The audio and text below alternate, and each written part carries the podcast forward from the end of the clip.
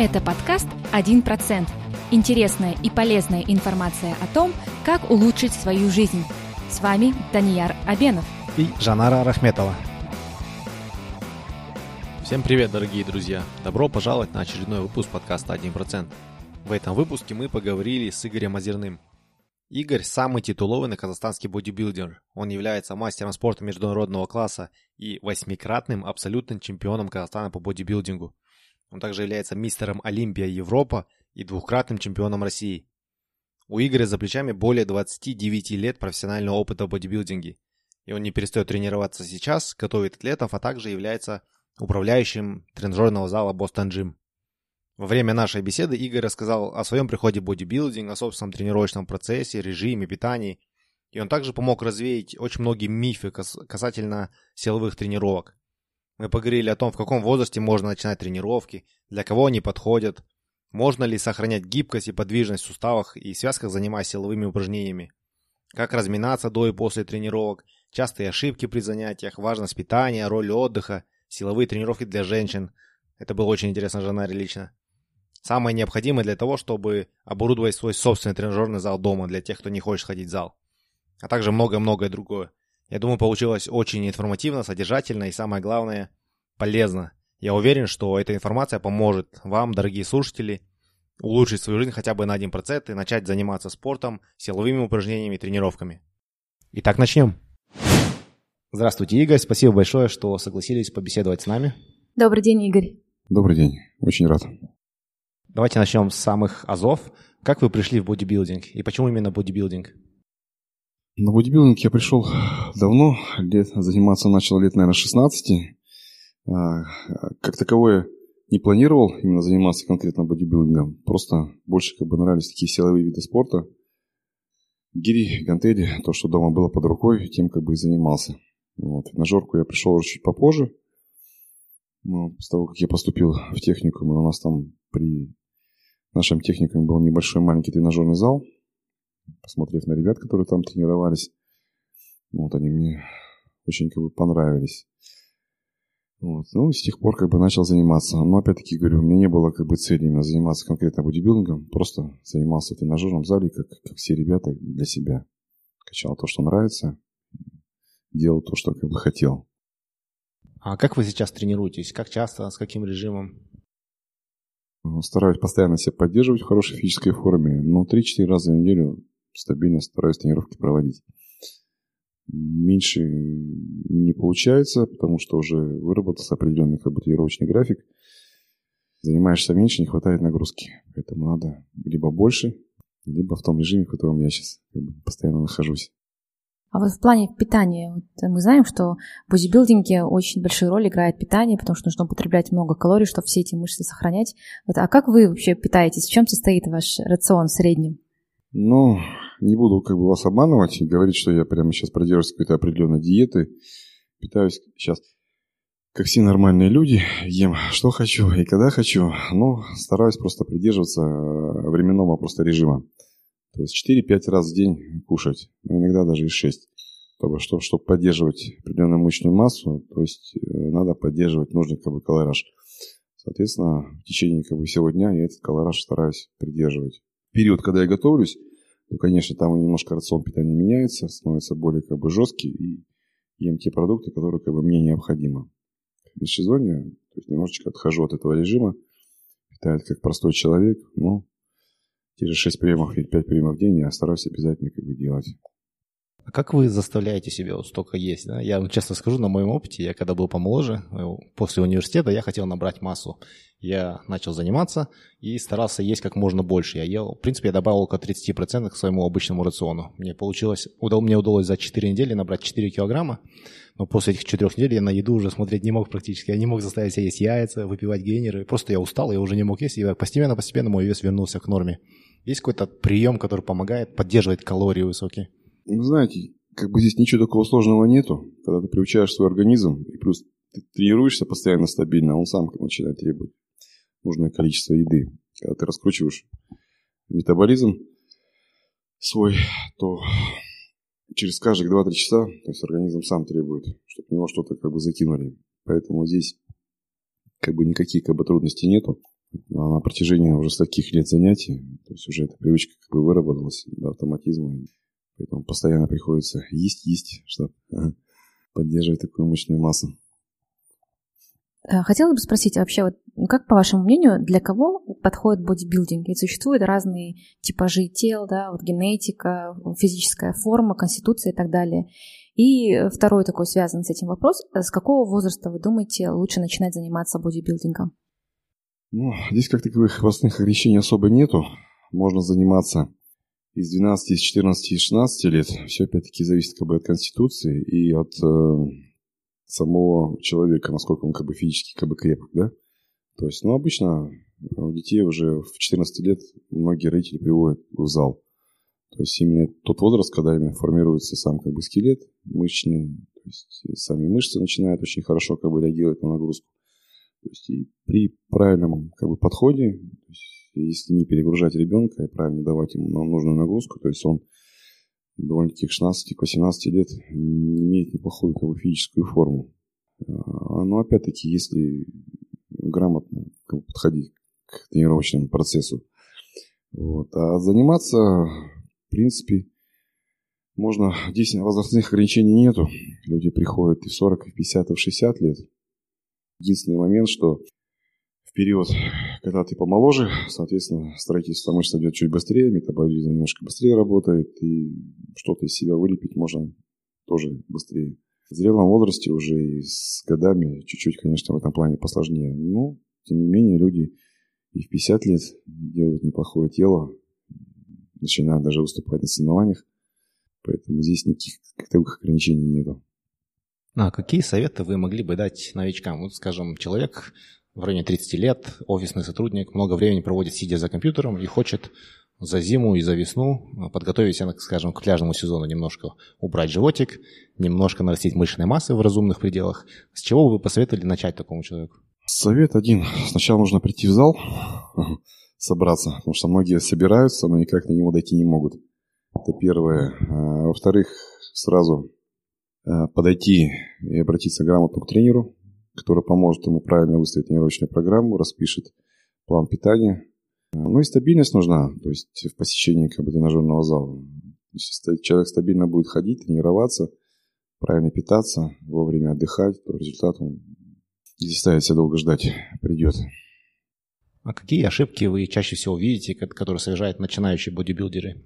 От каких вы хотели бы предостеречь? Ну, ошибок много ошибок. Э, если это новичок, то, конечно, это неправильное как бы, выполнение упражнений. Вот э, с чего нужно начать, это именно научиться правильно выполнять данные упражнения, с которыми ты будешь работать. Но опять-таки для этого нужен как бы грамотный тренер, потому что самому очень как бы тяжело. То есть правильное распределение нужных весов, нужной нагрузки, чтобы человек в зал не выползал, то есть я получал именно удовольствие от тренировочного процесса, пришел, потренировался и вышел как бы чем-то недоделанным. Вот. И на следующий день, то есть у него было желание прийти опять как бы в зал.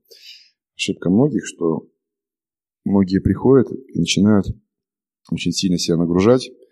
На следующий день начинают мышцы очень сильно болеть. То есть это их как бы начинает немножко ломать.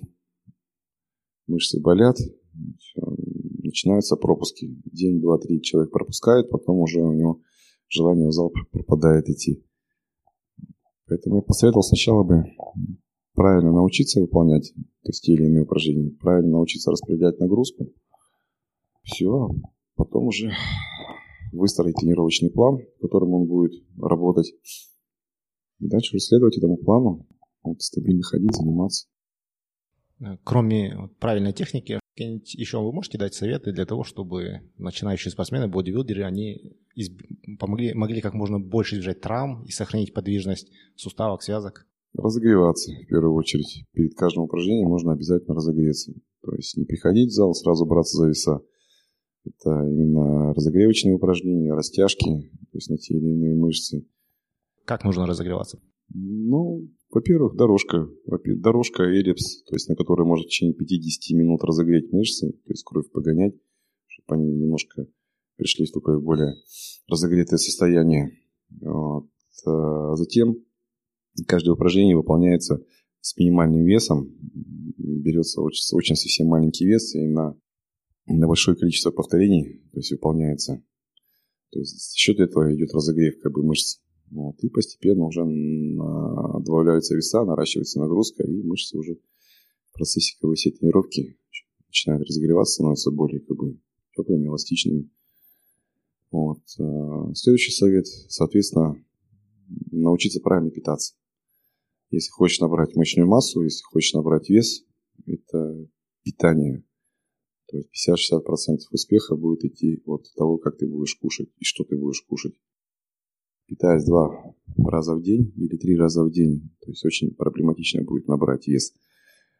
Но опять-таки это совет тем по проблемам с набором веса.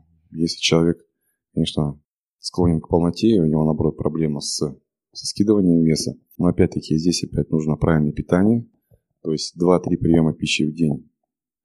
Э, для того, чтобы он как бы скинул и похудел, тоже будет мало. То есть здесь чуть-чуть немножко меняется рацион, но те же там 4, 5 или 6 приемов пищи в день, они остаются.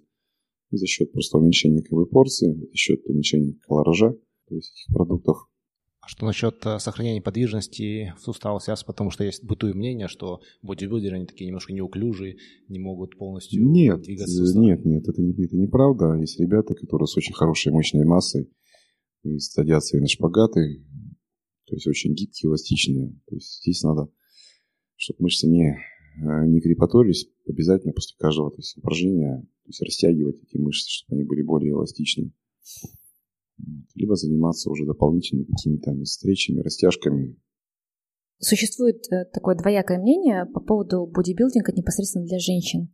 С одной стороны, мы слышим, что одни говорят, что бодибилдинг калечит женщин, с другой стороны, он лечит. А у вас, как у эксперта, какое вообще мнение в отношении бодибилдинга для женщин? Еще вот я сама, как представительница этого пола, иногда испытываю такое опасение, что если я начну заниматься силовыми тренировками, у меня нереально накачаются мышцы, и я буду выглядеть менее женственно. Что вы думаете вообще по этому поводу? Нет, это тоже заблуждение. Не надо бояться. То есть приходить в зал, заниматься с весами, если правильно распределить нагрузку, правильно подобрать нужные упражнения, то есть ты никогда не раскачаешься. То есть, чтобы раскачаться и э, получить большие мышечные объемы, это надо не знаю, годы просто тренировок посвятить этому. Ну и как такового сейчас женского бодибилдинга нету. То есть мы все, кто приходит сюда в зал, мы занимаемся не бодибилдингом, а именно фитнесом. Сейчас чуть-чуть немножко как бы, другое направление. Потому что слово бодибилдинг, он как бы сразу людей отпугивает. Тем более, если пришла женщина и ты скажешь, что давайте займемся с бодибилдингом, она, конечно, не испугается. Поэтому все занимаемся фитнесом. А фитнес э, подразумевает в себе не только то есть работу именно с большими весами, и с малыми весами, те же самые растяжки, какие-то функциональные нагрузки, есть там ну, направлений очень много. Поэтому не, нам не надо бояться, вы никогда как бы, не раскачаетесь. Для этого потребуются годы и годы как бы, тренировок, таких тяжелых тренировок, чтобы добиться больших как бы, мышечных объемов. А именно подтянуть, подкорректировать свою фигуру, где-то подработать над слабыми местами, ну, это, это возможно, это может любой человек, любая там девушка, женщина, абсолютно. А что насчет силовых тренировок для людей более взрослого возраста, скажем? Нашим родителям, пенсионерам или предпенсионного возраста, потому что сейчас тоже у многих людей опасения, что если они будут поднимать силовые большие, большие веса, скажем, работать э, на тренажерах и так далее, может повыситься шанс или риск э, сердечно-сосудистых каких-то проблем. Э, насколько такое мнение правильно и можно ли все равно в более зрелом возрасте начинать тренироваться и продолжать тренироваться, если от этого польза? Конечно, можно. Наоборот, даже нужно – в зрелом возрасте, когда люди приходят, а, если они правильно начинают тренироваться, в любом случае они же начинают работать с большими весами. То есть они начинают с минимума. Дорожка, растяжки, маленькие, легкие как бы, рабочие веса. То есть минимум только полгода или год человек то есть, привыкает к той или иной как бы, нагрузке. Постепенно эта нагрузка будет потом повышаться, ну, в зависимости от его состояния. И опять-таки, от, в зависимости от его желания. То есть нужна на это ему нагрузка или не, не нужна. Что касаемо сердечно-сосудистых заболеваний, если оно, это, это заболевание у человека есть, Ну, в принципе, это тоже все поправимо. Надо просто побольше делать аэробной как бы, нагрузки, для того, чтобы сердце лучше функционировало. функционировало. Э, что многие даже врачи рекомендуют при сердечно-сосудистых заболеваниях, то есть больше двигаться, больше ходить, э, ну, постоянно быть в движении. Здесь все то же самое. Если человек в зал пришел, если он пришел с какими-то проблемами, соответственно, эти проблемы у него узнаем, вот, и в зависимости от его уже физического состояния, от его то есть болячек, мы уже выстраиваем как бы, тренировочный план, то есть и даем ту нагрузку, которую как бы, считаем, что она ему нужна. А какую роль играет э, сон и вообще отдых э, при физических нагрузках, именно при силовых нагрузках? Очень большую роль. Во-первых, необходимо восстановление после физических нагрузок. Для этого надо очень хорошо отдыхать. Если человек не выспался, либо плохо отдохнул после тренировки, поздно лег, соответственно, эта усталость, она будет постепенно накапливаться. То есть каждая тренировка для него уже будет даваться более как бы, тяжелее. Поэтому отдых это здесь самое-самое необходимое. Будет отдых, будет хорошее восстановление. Будет хорошее восстановление, будет хорошая работоспособность на занятиях. Отсюда и будет складываться боевой результат. Неправильное питание, то есть плохой отдых, плохое восстановление после тренировки, это все будет идти в минус. То есть не на повышение результата, а наоборот, как бы на снижение. Поэтому здесь спать, отдыхать по возможности желательно побольше и почаще. Если мы возьмем хорошую физическую форму за 100%, как бы вы распределили важность э, питания, э, самих тренировок и отдыха для того, чтобы добиться оптимального физического состояния? В первую очередь это питание. То есть это 50-60%, я говорил, да, это будет питание. Ну, а остальное все уже отдых и тренировки. Это 20% тренировок и 20% именно уделять времени на отдых. Потому что если человек питается плохо, ну и результат будет тоже точно так же нулевой. Дает хорошую себе нагрузку, в зале проводит очень много времени, э, работает с хорошими весами, а результата нет. Результата нет из-за того, что плохо питается, либо недополучает нужное количество как бы, калорий, необходимое количество белков и углеводов, необходимого там для набора либо там для снижения веса. Поэтому я бы на первое место поставил питание, на второе место тренировки и на третье место уже отдых. А вот в какое время дня желательно заниматься э, силовыми тренировками? Здесь тоже как таковых ограничений нету. Во-первых, мы ориентируемся на, свое, на свои как бы, биологические часы. То есть кто-то совает, кто-то жаром, кто-то легко встает, кто-то тяжело просыпается. Вот отсюда уже как бы выстраивается тренировочный процесс люди, которые очень легко с утра просыпаются, то есть они и утром могут тренироваться. Здесь нет ограничений, как многие говорят, не утром вредно заниматься, либо вечером вредно, надо в обед, либо кто-то говорит наоборот. Нет, здесь все подстраивается под ваши все биологические часы, под ваш график. То есть, опять-таки, рабочий. Кому-то тренироваться с утра легче, вечером уже он уже уставший, а кто-то наоборот. Утром еще спит, и тренироваться ему после работы вечером наоборот, более комфортно и все как бы индивидуально. Мы знаем, что ну, у вас в бодибилдинге более чем 29-летний опыт. И хотелось бы спросить вас, какие вот основные уроки из бодибилдинга вам удалось получить? Уроки? Ну, во-первых, дисциплина. Это самое, я думаю, основное. Потому что бодибилдинг, он очень сильно как бы дисциплинирует. Здесь э, не получится как бы халатно относиться как бы к себе. Во-первых, ты постоянно себя держишь в определенных как бы, рамках. То есть тренировки, э, питание, то есть отдых. Ну и плюс, э, когда ты все как бы делаешь все по часам, ты уже, ну это как уже ходит в привычку. Поэтому больше, мне кажется, это дисциплинирует такой спорт, который больше именно не дает именно расслабляться и халатно как бы относиться к своему делу.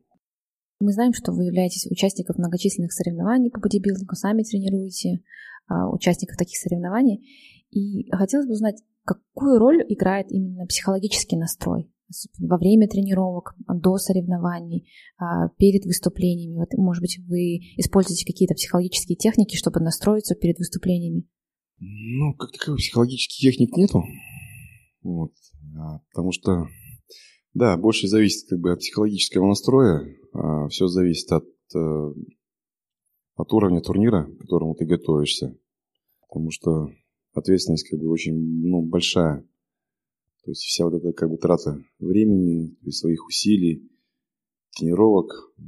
То есть не хотелось бы, чтобы оно как бы все это как бы сводилось ну, пустую. В психологическом плане особо себя сильно не настраиваешь. То есть здесь больше как бы, ну, важна но поддержка твоих как бы, родных, близких, которые рядом с тобой находятся. Потому что все вот эти твои перемены настроения, все того, что там голодный, на диете, все твои трудности, они, в принципе, переживают вместе с тобой. Если они тебя, ну, понимают, поддерживают, если говорят, что все будет нормально, все хорошо, прорвемся, то есть она как раз, наоборот, помогает и облегчает готовиться. Ну и, опять-таки, что мы, я, во-первых, занимаюсь и выступаю для себя, не, не для кого-то. И как бы мне не было трудно, тяжело, то есть готовиться, выступать, то есть это как бы мой выбор, я его сам сделал, то есть кого-то обвинить в своих там трудностях, тяжестях, как бы я ну, не могу, не имею как бы права. Поэтому приходится все свое настроение нехорошее, когда оно есть, держать в себе, то есть на людях не показывать, потому что приходится работать с людьми, тренировать их. И, то есть это плохое настроение как бы очень как бы скажется то есть на твоих клиентах, они все это будут видеть. Мне бы этого не хотелось.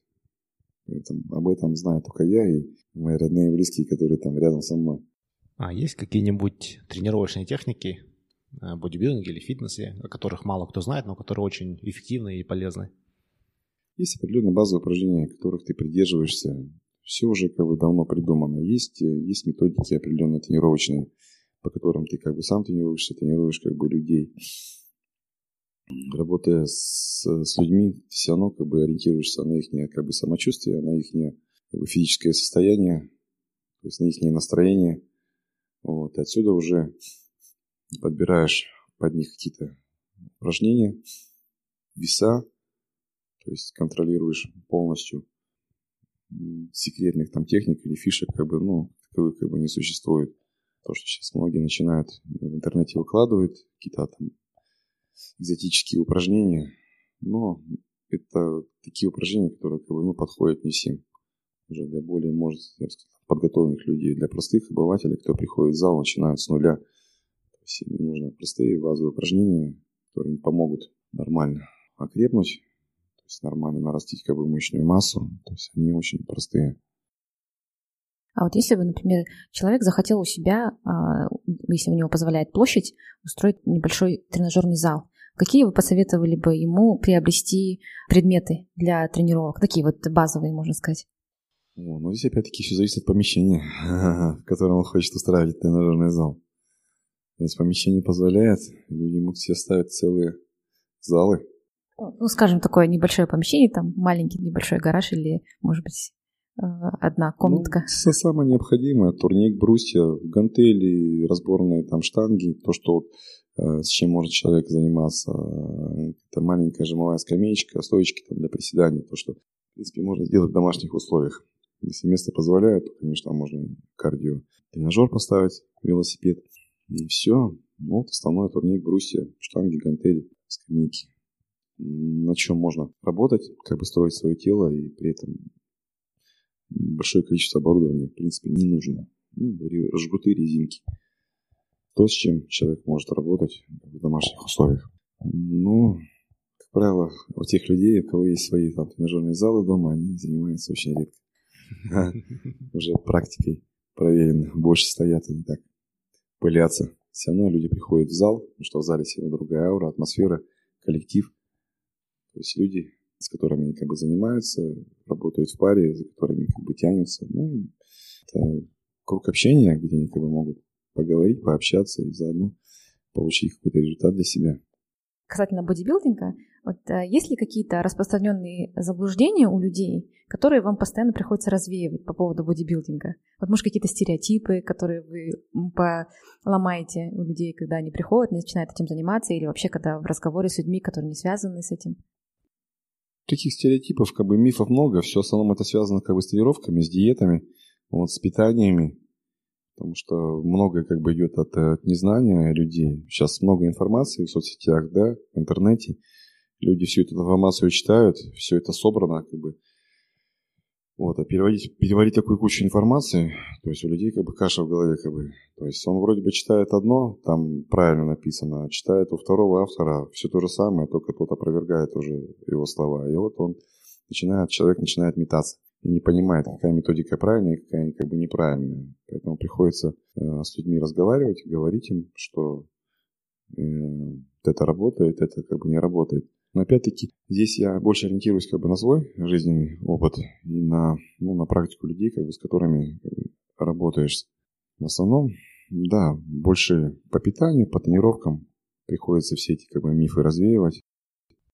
Сейчас хотелось бы задать вам серию коротких вопросов, но ваши ответы не обязательно должны быть короткие. Какой у вас жизненный принцип или любимая цитата? Всегда придерживаюсь такой как бы цитаты, в принципе, лучше как бы достойно проиграть, да, чем позорно выиграть. Какой совет вы бы дали себе 20- и 30-летнему, и где вы находились в этот момент на своем жизненном пути? 20 лет я служил в армии, там тоже занимался. Вот, совет бы себе дал какой? Ну, скорее всего бы, бы, конечно, вернуть сейчас все назад, я думаю, я занялся бы тем же самым, чем я сейчас занимаюсь. Точно так же бы начал тренироваться. Но, конечно, было много как бы ошибок, которых ты бы сейчас не совершил. Вот. Я только сейчас начинаю понимать. Был бы бы грамотный тренер, который меня вовремя направил и показал, как все это делать. Я бы тех ошибок, которые совершил за, на протяжении там, этих там, 20 лет, я бы там не совершил. Может быть, пришел к своему результату гораздо раньше. То, чего я как бы достиг сейчас. Ну, с одной стороны, это наоборот мне помогло. Помогло в том, что э, те ошибки, которые я совершал, я сейчас стараюсь как бы не допускать, и это помогает мне как бы в работе с людьми. То есть это помогает мне быстрее добиваться э, того результата, какой люди хотят получить. То есть минуя все вот эти ненужные как бы, ошибки. То есть, э, если бы я всего этого не знал, я бы, может быть, не смог с людьми работать.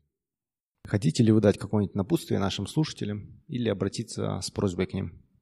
Напутствие одно – не болеть, э, заниматься спортом, не обязательно там в тренажерном зале, пускай это будет бег, ходьба, побольше находиться на свежем воздухе, побольше двигаться, потому что сейчас понимаешь с возрастом, что движение – это жизнь действительно. Как можно больше узнать о вас, о вашей деятельности, где вас можно найти в социальных сетях? Я есть в Инстаграме, есть в Фейсбуке. Ну, а так, приходите в зал. Спасибо большое. Спасибо большое, да. Я надеюсь, эта информация поможет нашим слушателям прийти в мир бодибилдинга, ну или хотя бы найти свой путь к тренажерному залу или к силовым снарядам. Спасибо большое.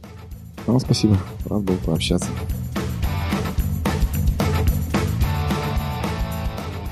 Если вы хотите узнать больше об этом выпуске, то заходите на наш сайт 1%.com. Все латинскими буквами, без цифр. Если вам нравится наш подкаст, то, пожалуйста, поддержите нас. Расскажите о подкасте своим друзьям и научите их пользоваться подкастами.